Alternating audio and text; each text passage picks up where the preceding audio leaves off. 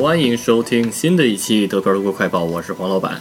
到目前为止，官方的确诊数字是十四万三千一百四十七，累计治愈九万二千零四十七，剩余确诊病例五万一千一百，累计死亡四千三百八十一。跟昨天相比，新增确诊病例两千零七十。继续播报一下各州的具体数字：石河州七百三十六，不来梅一百六十九，汉堡一千三百七十七，梅前州一百四十一，下萨克森州三千二百零三，萨恩州四百二十五，柏林一千三百五十九，勃兰登堡九百二十五，北威州八千九百五十一，黑森州两千四百七十二，图林根五百七十三。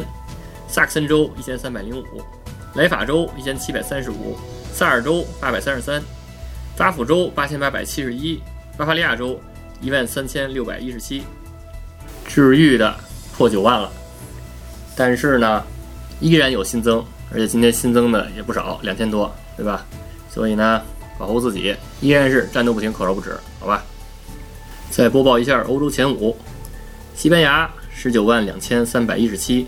意大利十七万五千九百二十五，法国十五万一千七百九十三，德国十四万三千一百四十七。今天法国超过德国了啊！英国十一万四千二百一十七。再播报一下美国，美国是七十一万六千九百九十五。然后再播报一些新闻啊，德国取消了病假特别条例。然后是什么呢？就是说以前就是疫情严重的时候。比如说你稍微有不适，然后你想不上班的话，然后你给家庭医生打个电话，就可以请十四天病假，然后不用检查。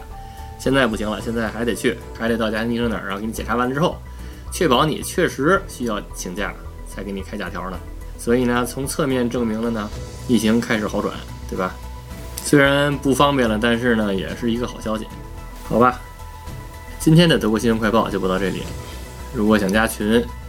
想加入周末的德飘云茶馆，想跟主播和黄老板一起讨论聊天的话，就加德飘 Radio，D E P I A O R A D I O 就可以加了。